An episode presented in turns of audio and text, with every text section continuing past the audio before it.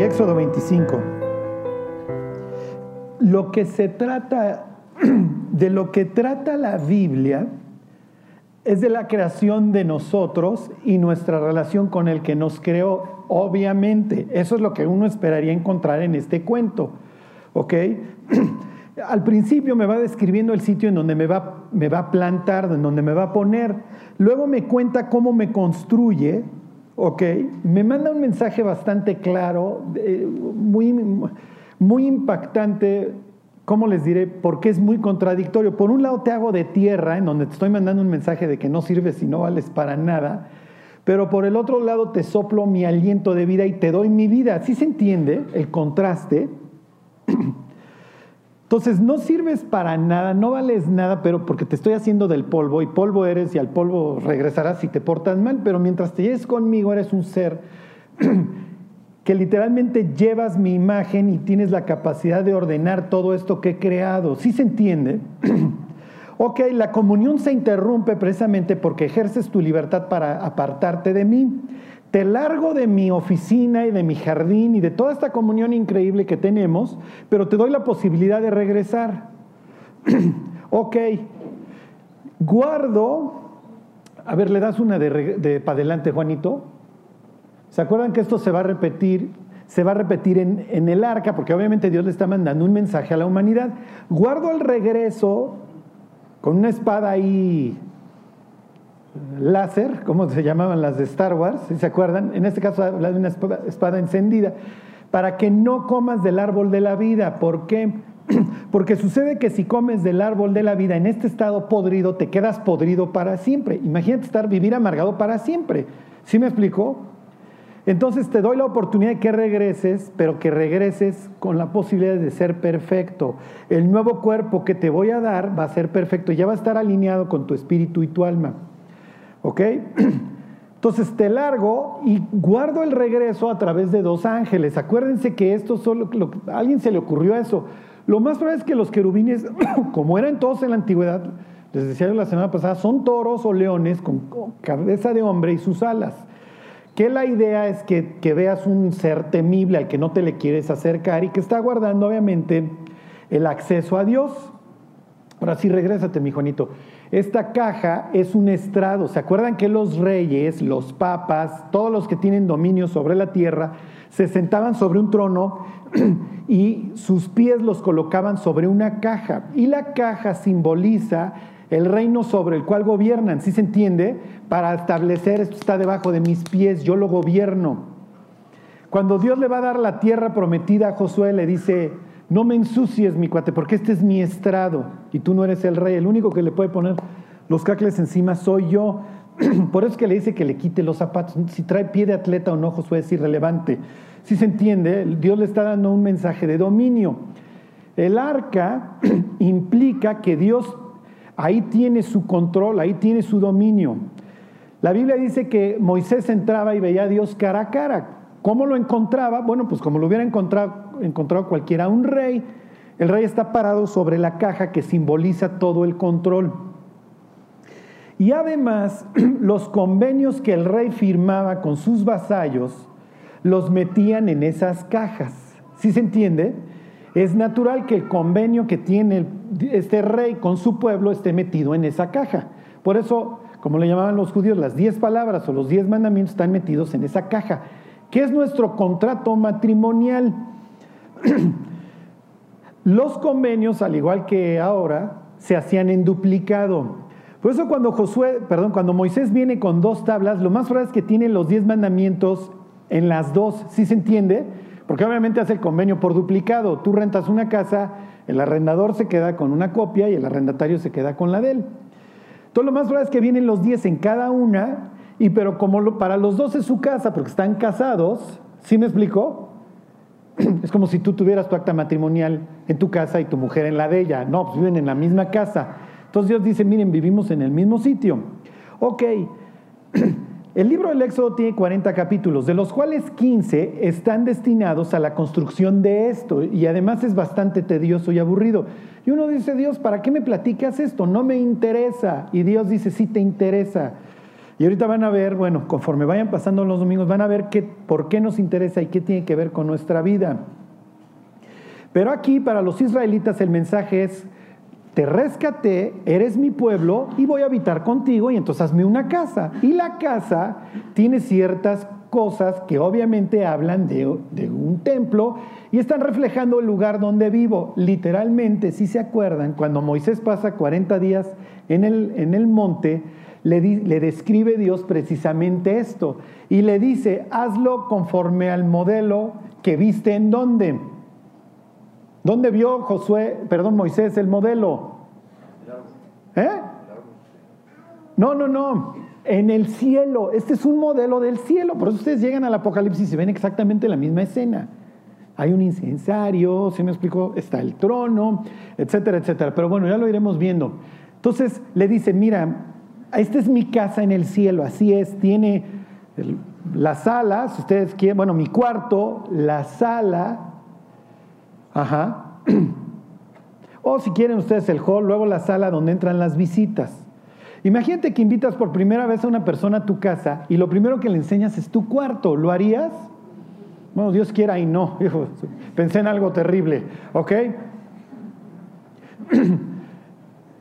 Obviamente, ¿a dónde llegan las visitas? Pues llegan al sitio, al comedor y a la sala donde esperan las visitas, pero no los llevas al cuarto. Lo mismo es con Dios. ¿Ok? Tú puedes entrar aquí al atrio, mi cuate. Unos cuates pueden entrar a la sala y otros, y uno una vez al año puede entrar a mi cuarto, ¿eh? Pues no creas, aquí es donde está mi buró, aquí están las fotos de la familia, etcétera. Aquí está la intimidad. Y esa intimidad algún día la vas a experimentar al grado que vamos a ser cuais para siempre. Y vas a tener grabado mi nombre en la frente y me vas a poder ver a la cara sin que te pase como mosquito en el Insectronics. Hoy no pudiéramos acceder a la presencia de Dios porque nos, nos achicharramos. ¿Ok? Esto es como entrar a Fukushima. Bueno, entonces de esto se trata. Lo que quiero que entiendan es que Dios se quiere llevar con su pueblo, número uno. Y número dos, lo más importante que puede tener una persona o un pueblo, en este caso, es la presencia de Dios. Es lo único que importa. Pero Jehová estaba con José, pero Jehová estaba con David. Si se entiende, ¿se acuerdan José, las mil peripecias? Pero todo el tiempo está recalcando Dios, pero yo estoy con él, pero yo estoy con él. ¿Qué le dice Dios a Jacob? Nunca te voy a dejar hasta que cumpla el propósito que tengo para ti. Siempre voy a estar contigo. Cuando alguien se convierte, la está pasando mal, ahí los llevamos siempre a Isaías 41:10. No temas, ¿por qué? Porque yo estoy contigo, esa es la idea. Le dice a Josué, nunca te voy a dejar. ¿Ok? Voy a estar contigo a donde quiera que fueres. Esa es la idea para los israelitas. ¿Ok? Y entonces les dice, versículo 1. ¿Se acuerdan que siete veces dice Jehová dijo a Moisés, Jehová dijo a Moisés, Jehová dijo a Moisés durante la construcción del templo? Porque el que va guiando la construcción del templo es Dios. Y entonces dice, Jehová habló a Moisés diciendo, di a los hijos de Israel que tomen para mi ofrenda. De todo varón que la diere de su voluntad de corazón, tomaréis mi ofrenda. Y me brinco al ocho.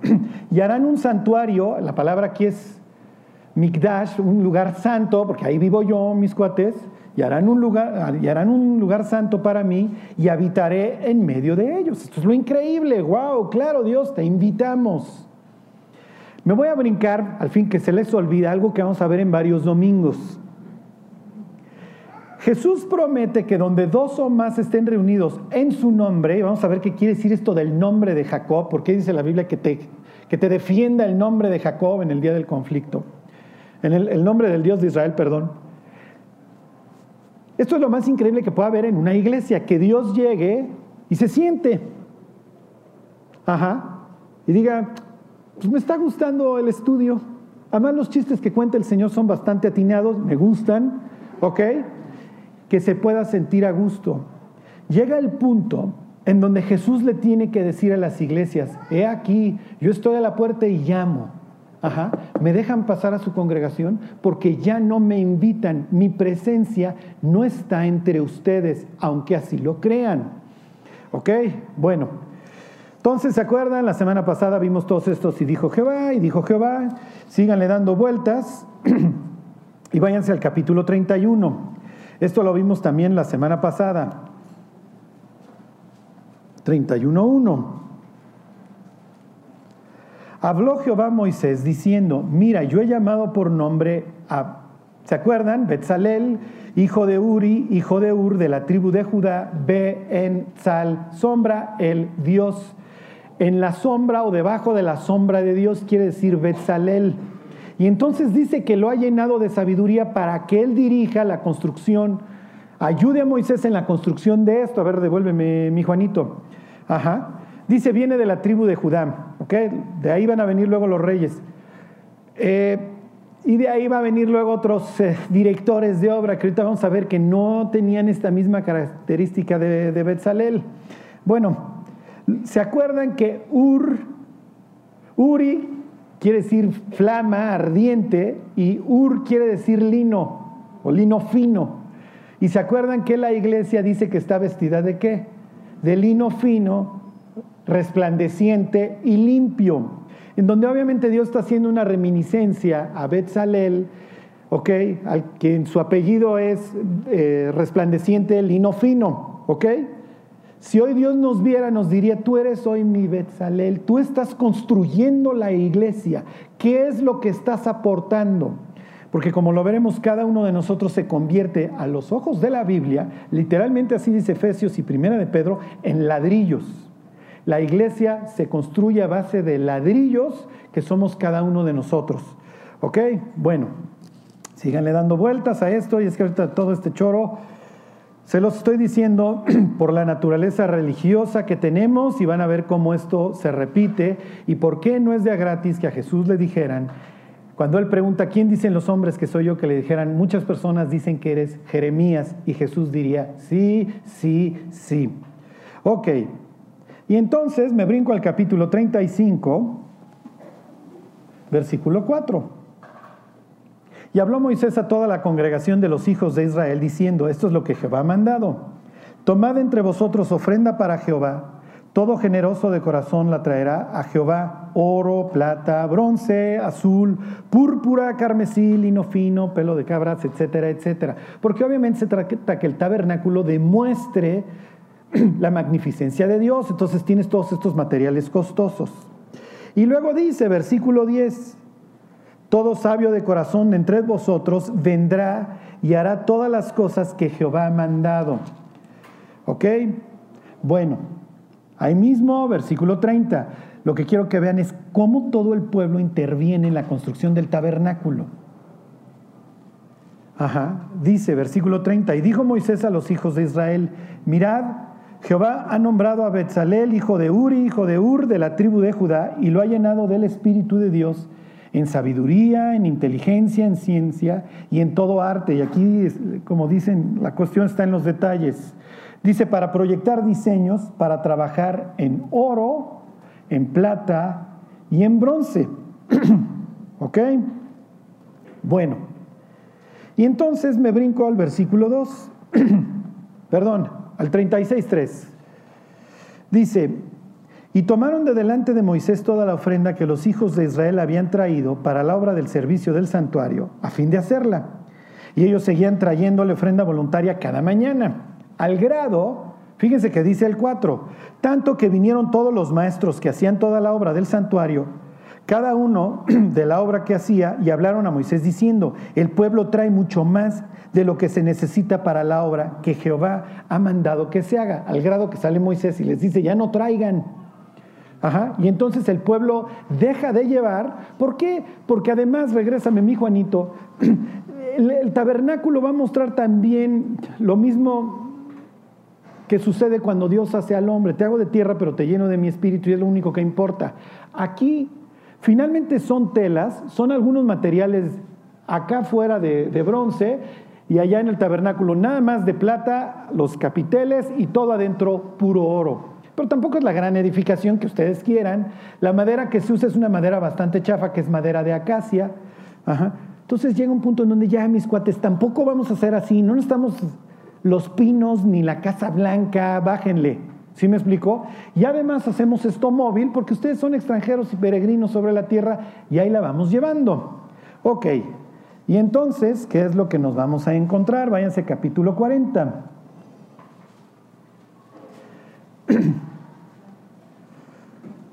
lo que más le interesa a Dios es que guardemos su palabra.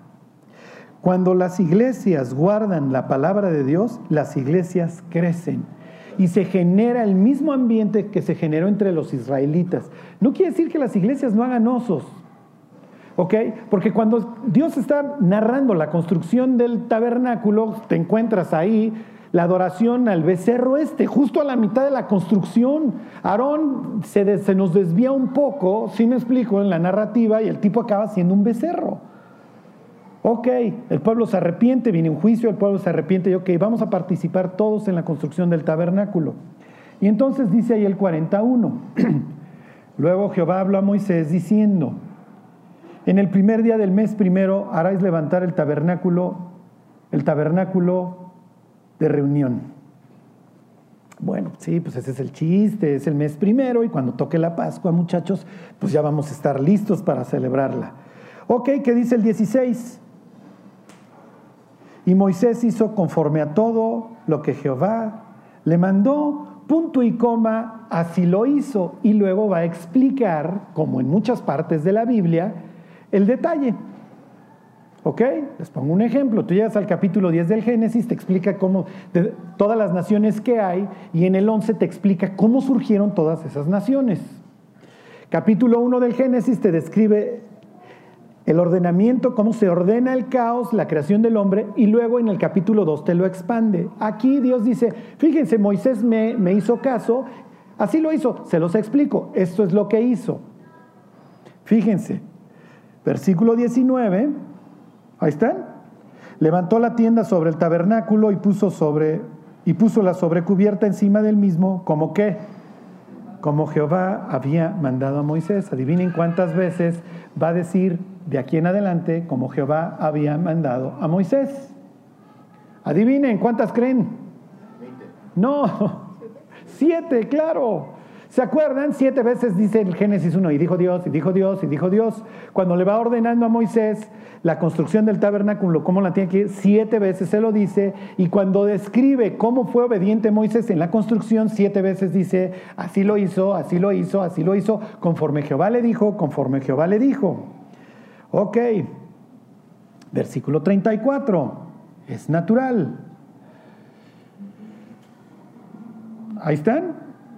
Entonces una nube cubrió el tabernáculo de reunión y la gloria de Jehová llenó el tabernáculo. ¿Ok? ¿Qué está sucediendo aquí? Regrésense tantito en el Éxodo, a ver, regrésense capítulo 19. Les dice Moisés, Moisés desciende del monte donde se acaba de encontrar con Dios, se los leo desde el 14. Y dice, y descendió Moisés, ahí están, del monte al pueblo y santificó al pueblo. Y lavaron sus vestidos. Ahí viene Dios. ¿Qué es lo que hace Juan el Bautista cuando dice que ahí viene el Señor? Exactamente lo mismo. Vénganse a bañar, mis cuates, en aguas corrientes. ¿Se entiende? La Biblia repite muchas veces la misma escena. ¿Ok? Dice Moisés, ahí viene Dios, lávense mis cuates y purifíquense porque ahí viene Dios. En la mente de Juan el Bautista, él viene a anunciar la llegada del Señor, el día terrible de Jehová, según Malaquías, y entonces bañense mis cuates porque ahí viene el Señor, y entonces se meten al Jordán y confiesan sus faltas. Y luego, ¿qué dice? Fíjense. Uy. Y entonces les dice, versículo 15, dijo al pueblo, estad preparados para el tercer día, no toquéis mujer. Aconteció que al tercer día, cuando vino la mañana, vinieron truenos y relámpagos y espesa qué? Nube. Mm nube sobre el monte y sonido de bocina muy fuerte, y se estremeció todo el pueblo que estaba en el campamento. Y es tal el estruendo que están viendo que los israelitas le dicen a, a Moisés, tenemos miedo.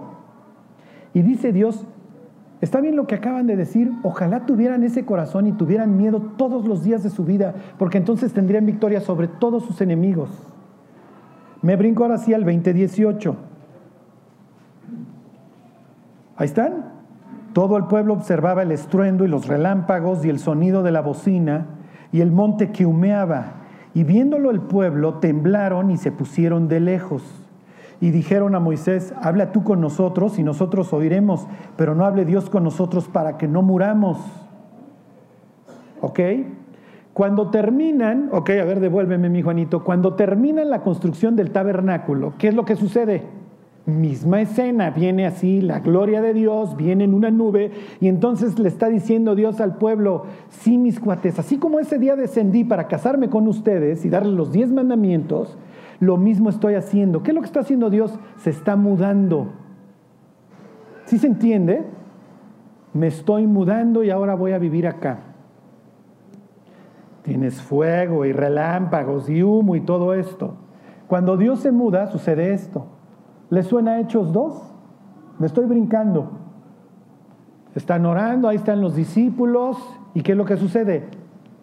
Desciende lenguas de fuego sobre los discípulos, pero ya no van a descender en el templo, ahora va a descender en los nuevos templos que nos andamos moviendo por todos lados, porque ahora Dios se va a mudar de aquí y se va a pasar a vivir al corazón, a la vida de las personas, y es natural que sea exactamente la misma escena, ¿ok? Y además misma época, mismas fechas. Bueno, ok. Ya que vieron todo eso, regresense al Éxodo 40. Y entonces viene la presencia de Dios que nunca se va a apartar de ellos Ahorita lo vemos y de eso se va a tratar el mensaje de Jeremías. Se los vuelvo a leer, 40-34. Entonces una nube cubrió el tabernáculo de reunión y la gloria de Jehová llenó el tabernáculo. Y no podía Moisés entrar en el tabernáculo de reunión porque la nube estaba sobre él y la gloria de Jehová lo llenaba. Y cuando la nube se alzaba del tabernáculo, los hijos de Israel se movían en todas sus jornadas, pero si la nube no se alzaba, no se movían hasta el día en que ella se alzaba. Porque la nube de Jehová estaba de día sobre el tabernáculo y el fuego estaba de noche sobre él, a vista de toda la casa de Israel en todas sus jornadas. Dios está dando un mensaje, yo te voy a guiar, mi presencia irá contigo. Mi presencia irá contigo, le dice Dios a Moisés, y te daré descanso. Y ahora Moisés puede verlo de una forma gráfica, cómo desciende la nube y se postra, bueno, no se postra, se queda ahí durante el día y en las noches ahí está la columna de fuego. Y los israelitas van a celebrar una fiesta anual y nosotros la vamos a celebrar durante el milenio, eso dice el libro de Zacarías, la fiesta de los tabernáculos, en donde le van a dar gracias a Dios por haberlos guardado en medio del desierto. Y el desierto para los israelitas, ¿qué significa?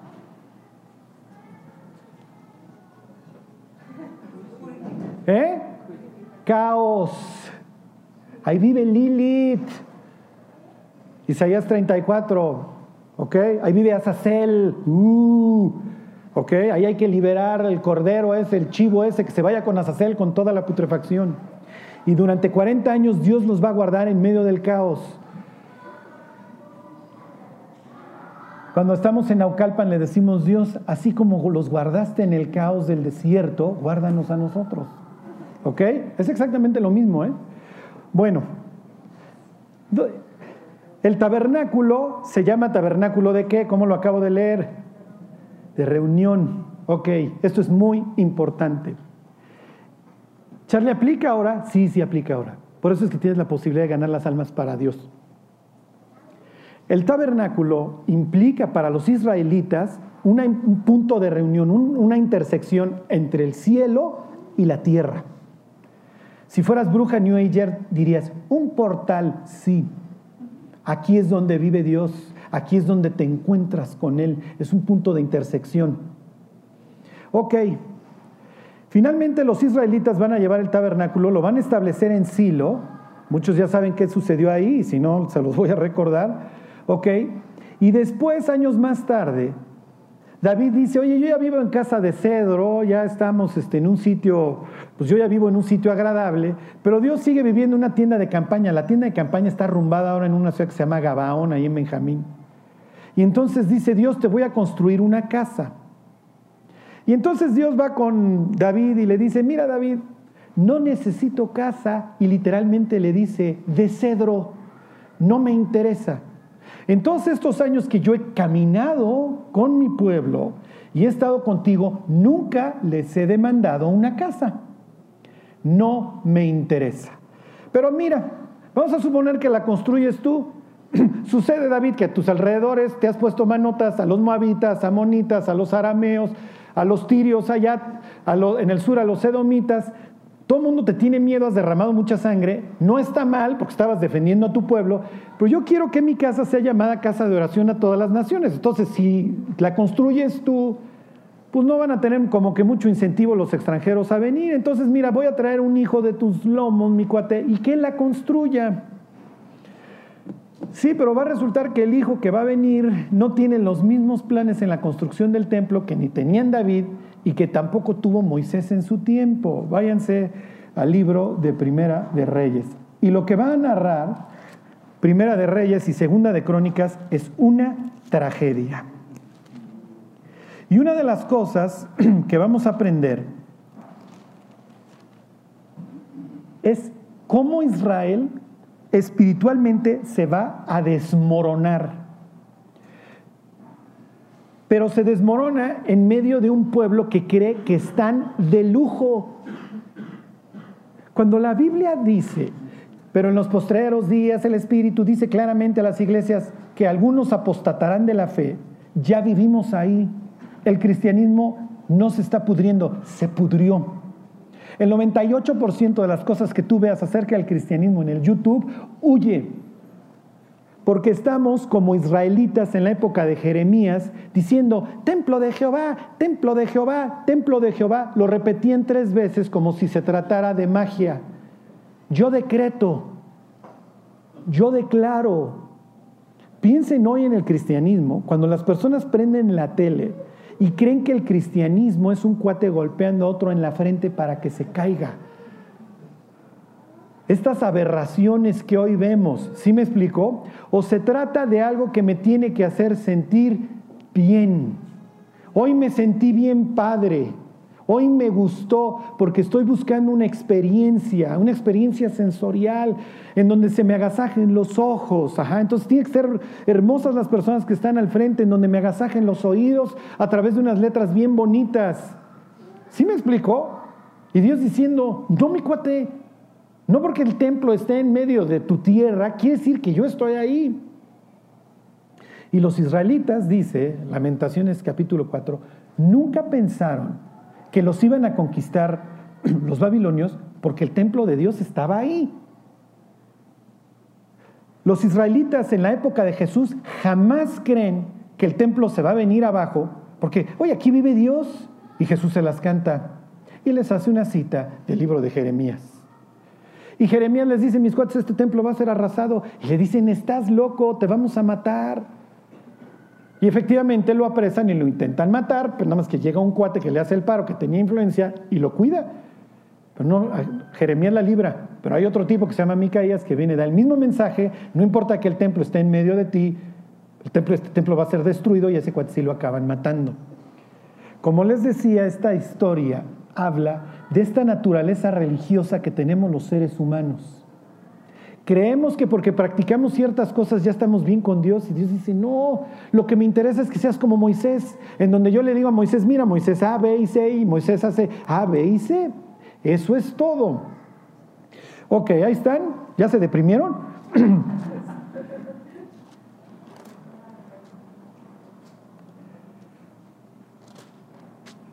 A ver, váyanse a Segunda de Crónicas. Esta historia está en Segunda de Crónicas y en Primera de Reyes. Váyanse a Segunda de Crónicas 2.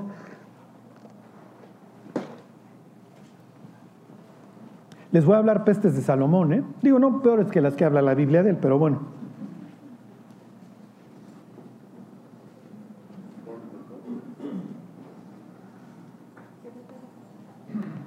Sí, esta historia está en Primera de Reyes 5 Déjenme ver, y segunda de crónicas, es que no sé por dónde arrancar, espérenme. A ver, no, no, no, váyanse a, Primera de Reyes 5 y ahorita regresamos a esta. Es nomás échenle tantito a la izquierda, Reyes antes de Crónicas. y ahorita los voy a llevar a Deuteronomio porque si no, no van a entender lo que está diciendo Salomón. Ok. Le dice esto es una chulada, esto es, esto es mágico, cómico, musical. Este, 5.2, ahí está, en Primera Reyes 5.2.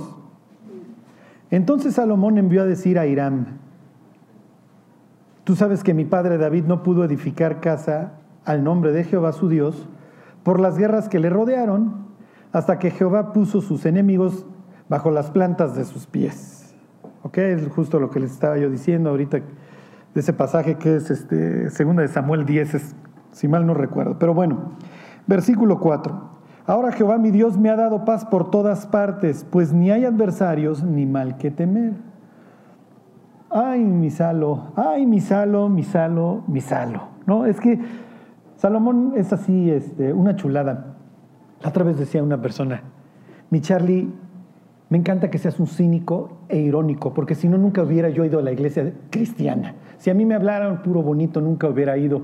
Y dije, pues ni soy tan cínico, ajá, pero la verdad es que a veces sí, ni siquiera una llena se ríe junto a mí, porque yo no tengo una visión romántica del cristianismo. Aquí todo el mundo, no, es que qué increíble, va a ser el templo. Y Salomón diría, lo estoy haciendo mal. Al grado que después de que Dios venga la gloria de Dios sobre el templo, porque Dios me va a hacer el superparo, lo único que se va a dedicar a Dios es amenazarme. Y además Salomón, luego lo veremos, se va a rogar unos versículos del libro de Josué y los va a citar como diciendo, yo soy el nuevo Josué que edificó el tabernáculo en Silo y repartió las tribus, y yo soy este nuevo especie de gente que ya va a mantener el orden, y no Salomón. Porque para mantener el orden le tienes que hacer caso a Dios, y parece que tú estuvieras buscando los mandamientos de Dios para violarlos. Ok, entonces, se los vuelvo a leer el 5.4 porque trae jiribilla. Ahora Jehová mi Dios me ha dado paz por todas partes, pues ni hay adversarios ni mal que temer. Si alguien me dice qué versículo está citando, bueno, beso en la frente, este, dotación de Tutsi Pop todo el año. ¿Alguien sabe qué está diciendo aquí? Lo deberían de saber porque ya lo vimos. Con que me digan el capítulo, ¿qué capítulo está citando? ¿Ya? ¿Vamos a tronar? Salte Mayolo, por favor. No, no te salgas. Quédate porque necesitas. Díganme, díganme en la ley qué pasaje habla de que Dios les va a dar la oportunidad de hacer un santuario. Y miren, cuando, cuando Salomón hace esta reminiscencia, acuérdense, los, los personajes de la Biblia van haciendo mención de otros. van tomando de los anteriores, es lo que está haciendo Salomón. Digo, el maestro, y lo vamos a ver con detenimiento de esto, es Jesús. No, Jesús va a agarrar así el capítulo 7 del, del libro de Jeremías y les va a poner una vapuleada que los que la entienden, por eso es que se convierten. Por eso es que tú lees en el libro de Hechos que muchos sacerdotes venían a la fe porque sabían que ahí venía la guadaña por la forma en la que le había movido el maestro. ¿Ok? Pero bueno, ya lo veremos. A ver, váyanse a Deuteronomio capítulo 12 capítulo 12 habla del establecimiento de un templo permanente. El tabernáculo está diseñado en su propia esencia para ser móvil, todo esto trae sus anillos para que lo puedas ir cargando por todos lados. Pero esto es increíble, esto es increíble. Lo primero que le dice Dios a los israelitas, mira mi cuate, cuando ya encuentres un sitio, después de que yo te haya dado paz por todas partes, ya me construyes una casa o ahí me dejas el tabernáculo. Si los israelitas hubieran sido obedientes toda su vida y le hubieran dicho a Dios, oye Dios, ya encontramos, mira, vamos a dejar el tabernáculo en Jerusalén, Dios hubiera dicho, excelente mis cuates. Este es el pasaje que está citando Salomón. Dios nos ha dado paz por todas partes, precisamente hablando, Deuteronomio 12, del establecimiento de un templo, 12.10.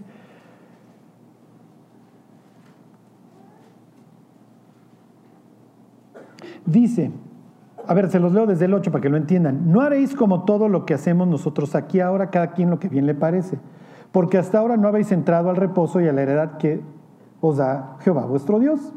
Mas pasaréis el Jordán y habitaréis en la tierra que Jehová vuestro Dios os hace heredar, y él os dará reposo de todos vuestros enemigos alrededor y habitaréis seguros. Ya ven, es lo que está citando don Salomón. Versículo 11. Y al lugar que Jehová vuestro Dios escogiere para poner en él su nombre, ya veremos qué quiere decir eso que pone ahí su nombre, allí llevaréis todas las cosas que yo os mande, vuestros holocaustos, vuestros sacrificios, vuestros diezmos, las ofrendas elevadas de vuestras manos, y todo lo escogido de los votos que hubierais prometido a Jehová. Y ahí te vas a alegrar, eh, todos los dones que yo te voy a haber dado, y bla, bla, bla. Fíjense, les leo el 13. Cuídate de no ofrecer tus holocaustos en cualquier lugar que vieres, sino que en el lugar que Jehová escogiere, en una de sus tribus, ahí ofrecerás tus holocaustos y allá harás todo lo que yo te mando. Entonces, ¿qué es lo que está diciendo Salomón? Miren, Dios ya nos dio reposo por todas partes, ya vamos a hacerle su lugar fijo. Ok, felicidades Salomón. ¿Por qué crees que dice la Biblia hablando de esto? 12.1. A ver, se los leo, 12.2. Destruiréis enteramente todos los lugares donde las naciones que vosotros heredaréis sirvieron a sus dioses, sobre los montes altos y sobre los collados y debajo de todo árbol frondoso. Derribaréis sus altares y quebraréis sus estatuas y sus imágenes de acera consumiréis con fuego. Oh, sus altares, sus dioses. ¿Se acuerdan que se dedicó a hacer Salomón toda su vida? Puros altares, entre ellos específicamente, dice la Biblia, acera. Si se dan cuenta, Salomón cita el libro de Deuteronomio para decir, bueno muchachos, ya se cumplió el tiempo, ya tenemos paz, yo me llamo Shlomo, pacífico, Dios ya nos dio paz por todas partes, pero ¿qué creen? No tengo fe y no creo en Dios, entonces voy y me caso con la hija de Faraón, voy y me caso con la hija del rey de los moabitas, de los amonitas, de los edomitas, de todos, para mantener la paz a través de tratados, porque no creo en Dios el tipo que va a construir el templo, y ahorita van a ver el contraste, no cree en Dios para empezar, número uno. Ajá. Número dos, cree que está haciendo la voluntad de Dios, porque pues efectivamente ya hay paz, y, de, y Deuteronomio 12.10 decía, pues háganmelo cuando ya haya paz. Sí, Dios, pero no creo, en, no creo en ti. Y me voy a dedicar a hacer tratados de paz porque no creo que tú me puedas traer paz. Y además, esto implica que yo importo dioses ajenos y sí, ah, tú adoras a la Virgen de Guadalupe, adórala, claro, aquí te hago tu... ¿Cuál es la actitud de Salomón frente a sus esposas? ¿Me vale? Ah, tú adoras a Milcom, adóralo. Ah, te vas a ir al infierno. Y aquí viene otra enseñanza. El tener sesos no implica tener fe. Porque hay, hay un tipo, el más sabio, que ha pisado toda la tierra, que se llama Don Salomón, pero no tiene fe. Entonces sus sesos no les sirven de nada. Otro ejemplo de eso sería Gamaliel en el Nuevo Testamento. Tienen sesos, pero no tienen fe. Ok, entonces regresense a Primera de Reyes, ya se están deprimiendo más. Ok.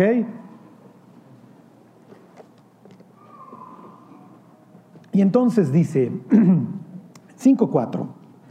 Ahora Jehová mi Dios me ha dado paz por todas partes, pues no hay adversarios ni mal que temer. Gracias, felicidades. Deuteronomio 12:10. Y le dice a Irán, Irán es el rey de Tiro, es Tirio. ¿A qué apesta Tiro? ¿Quién se acuerda?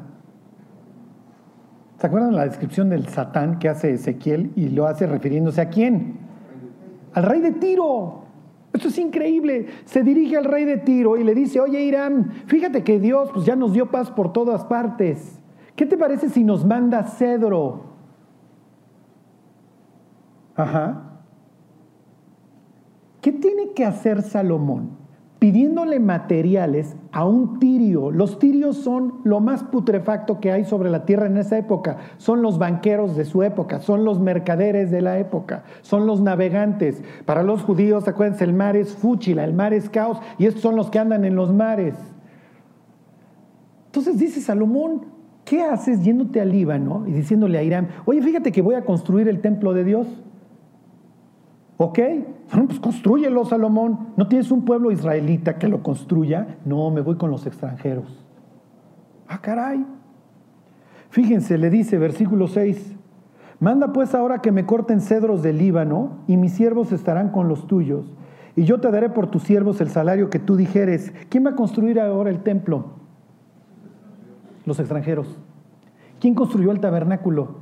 Los israelitas, ¿quiénes estuvieron dispuestos a dar? Los israelitas. ¿De dónde salió el sabio que iba a construir? De los israelitas.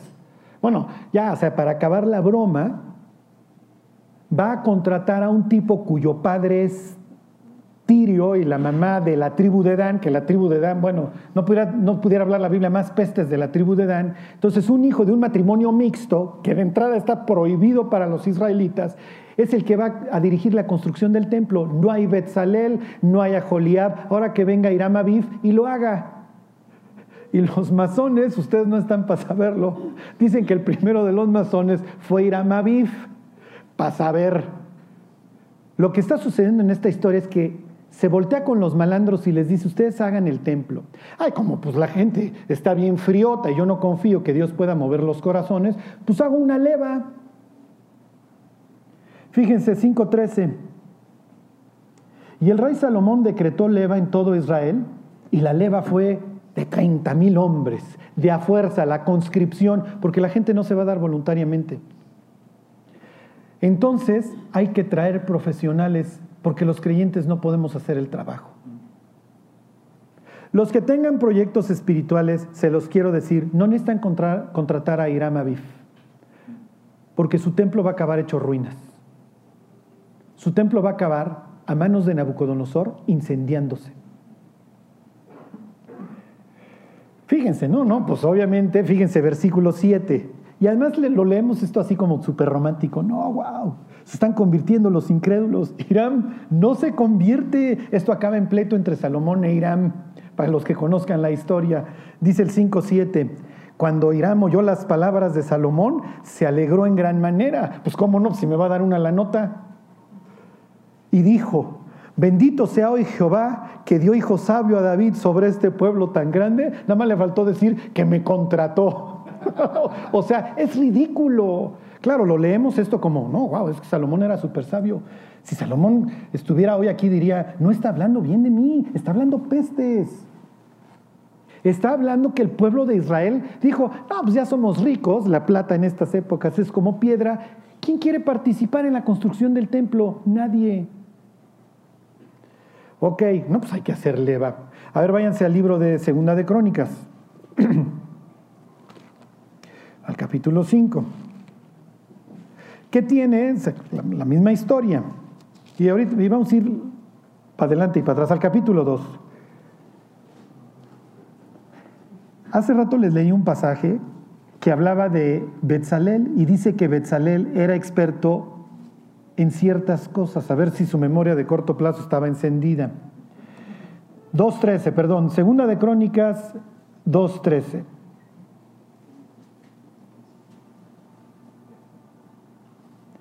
Yo pues te he enviado un hombre hábil y entendido, Hiram hijo de una mujer de las hijas de Dan, mas su padre fue de Tiro. Matrimonio mixto, ya empezamos súper bien. Ya con que fuera de la tribu de Dan ya estábamos en problemas. ¿eh? Si han leído el libro de jueces, ya había problemas. El cual sabe trabajar en oro, plata, bronce y hierro, en piedra y en madera Está casi casi comparándolo con Betzalel. Sí, nada más que Betzalel es un israelita lleno del Espíritu de Dios. Este es un tirio. Versículo 15. Ahora pues, envíe mi Señor, le está diciendo Irama a Salomón, envíe mi Señor a sus siervos el trigo y cebada, aceite, vino que ha dicho. O sea, dando y dando, pajarito volando. Yo construyo la casa que quieras, nada más cáete con la lana, mi cuate. Ok, voy a seguir tirándole a pobre Salo. ¿eh? Este, regresense a Primera de Reyes. ¿Ya se regresaron? Capítulo 6.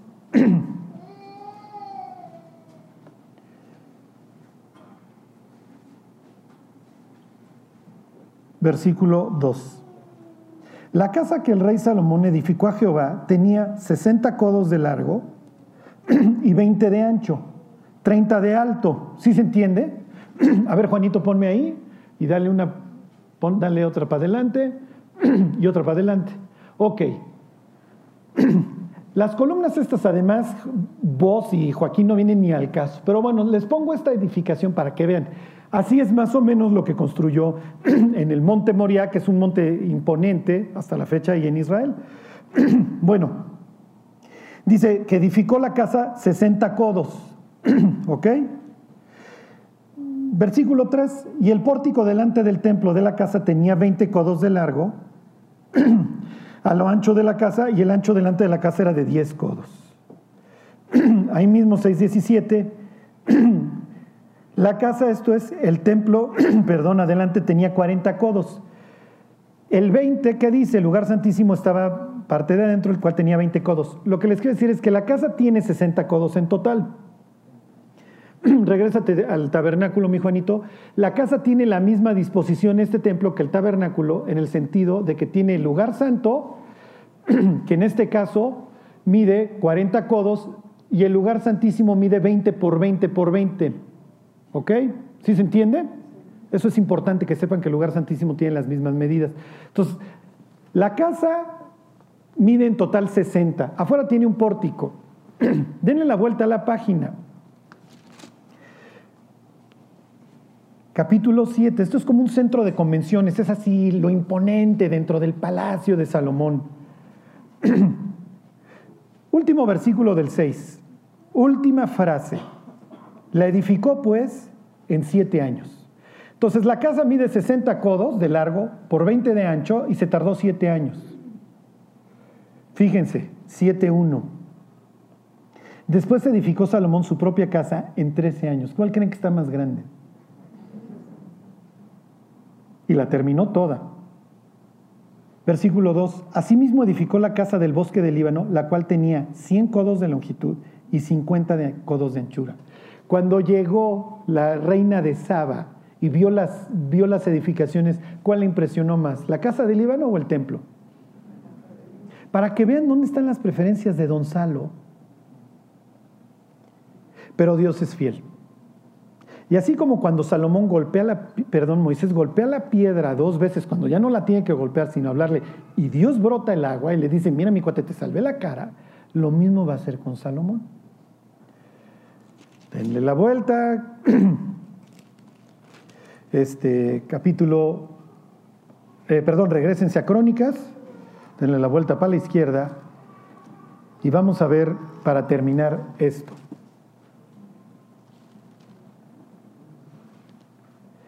Y les hago la introducción de lo que va a ser la próxima semana. ¿Qué les dije? ¿Primera de Reyes? Segunda de Crónicas, perdón. Capítulo 7.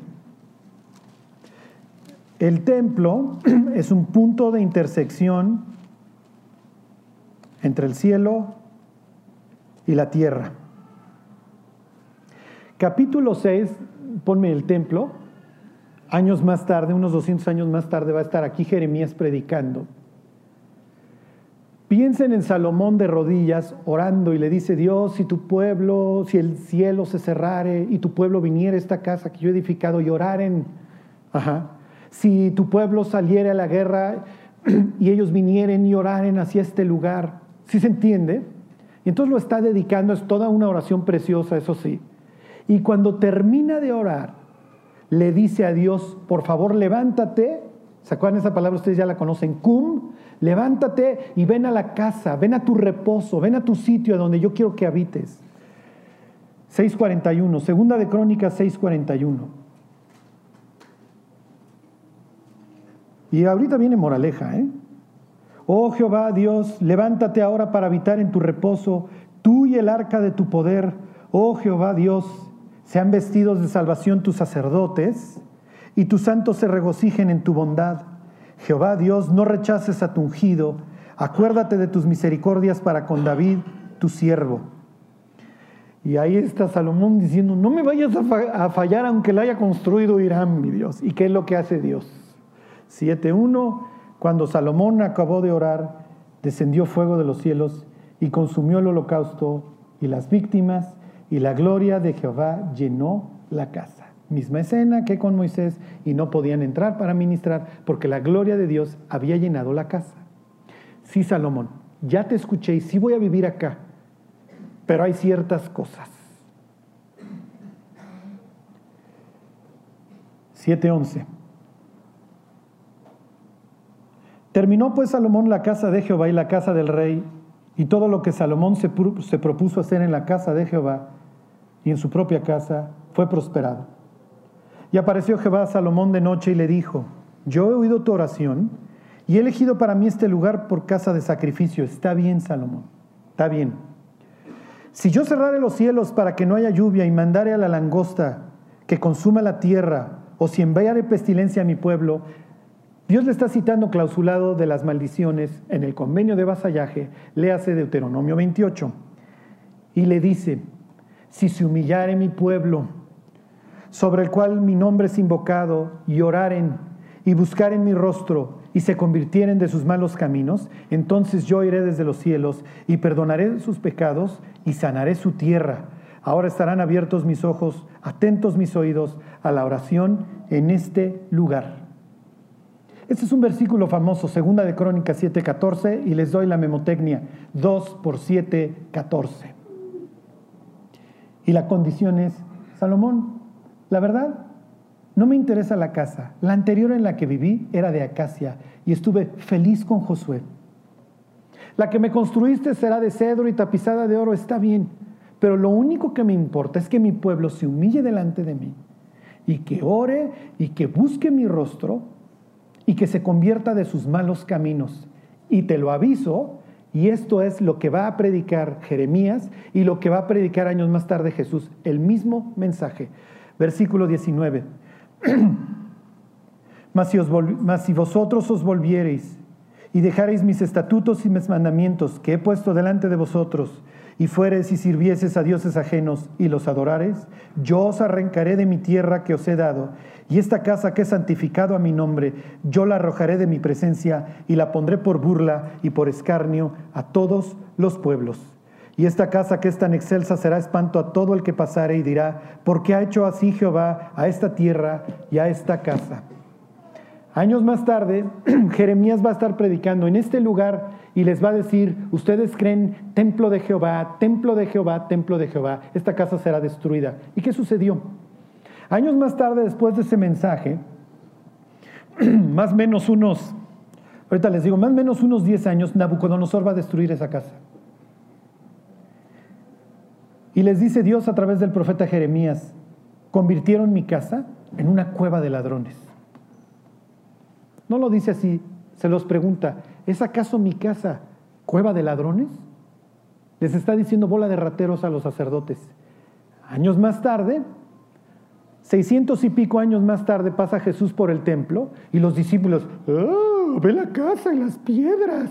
Y Jesús, ya bájenle, mis cuates, ¿qué no han entendido? Además, no va a quedar piedra sobre piedra. Y les dice a los sacerdotes: Mi casa será llamada casa de oración a todas las naciones, pero ustedes la convirtieron en cueva de ladrones. No se la van a acabar mis cuates y de aquí a pocos años la escena que ustedes van a estar viendo es este sitio en llamas.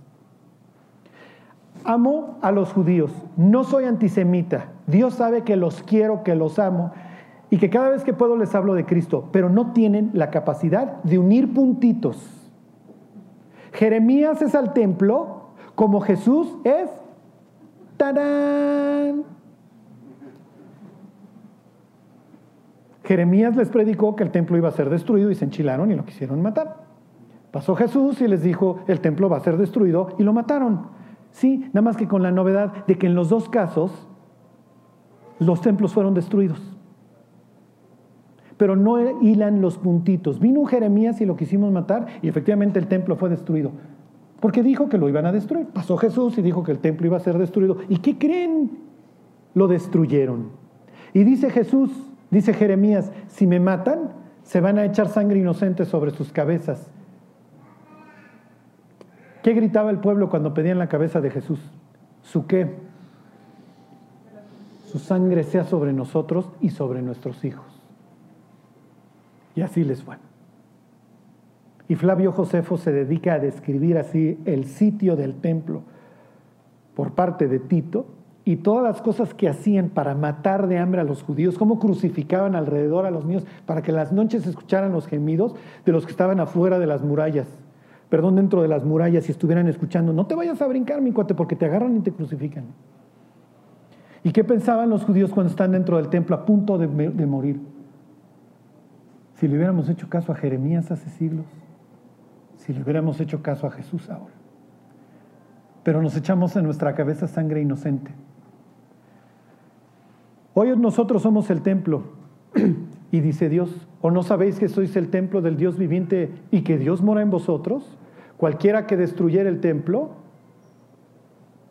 Dios lo destruirá a él.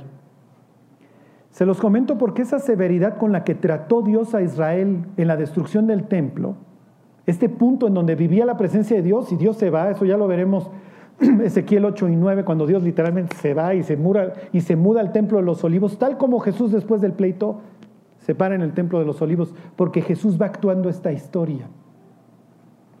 Hoy lo mismo nos puede pasar a nosotros, que Dios deje de obrar a través de nosotros porque creemos que por llamarnos cristianos, Dios ya va a habitar en nosotros y va a hacer su obra a través de nosotros. No es cierto. Si nosotros no seguimos el mandamiento, como dice la Escritura, para que en mí y en Apolos aprendáis a no pensar más allá de lo que está escrito, si nosotros no seguimos a Dios, su presencia no nos va a acompañar. Y algún día, como Sansón, vamos a pensar, esta vez me voy a pelar igual que las otras. Y Dios va a decir, no, mi espíritu ya no está en ti. Bueno, como verán es una historia bastante fuerte, pero por el otro lado está la parte bonita. Si me oyes, yo sanaré su tierra y mi rostro va a estar vuelto a este templo y yo los voy a cuidar.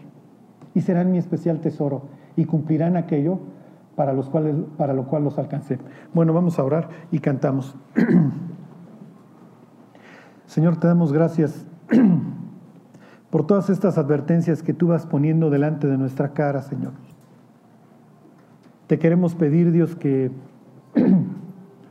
pues que tú habites entre nosotros, Señor. Que tú traigas tu fuerza y tu poder para transformar nuestras vidas para que seamos mejores cada día. Que vayamos completando la parte del templo que hoy estamos construyendo. Que no salgamos al mundo a buscar cosas que hagan mejor esta casa, Dios. Que te busquemos a ti. Te pedimos, Dios, que tu sombra nos cubra y que podamos ser esos constructores llenos de tu Espíritu Santo y de tu sabiduría. Te lo pedimos por Jesús. Amén.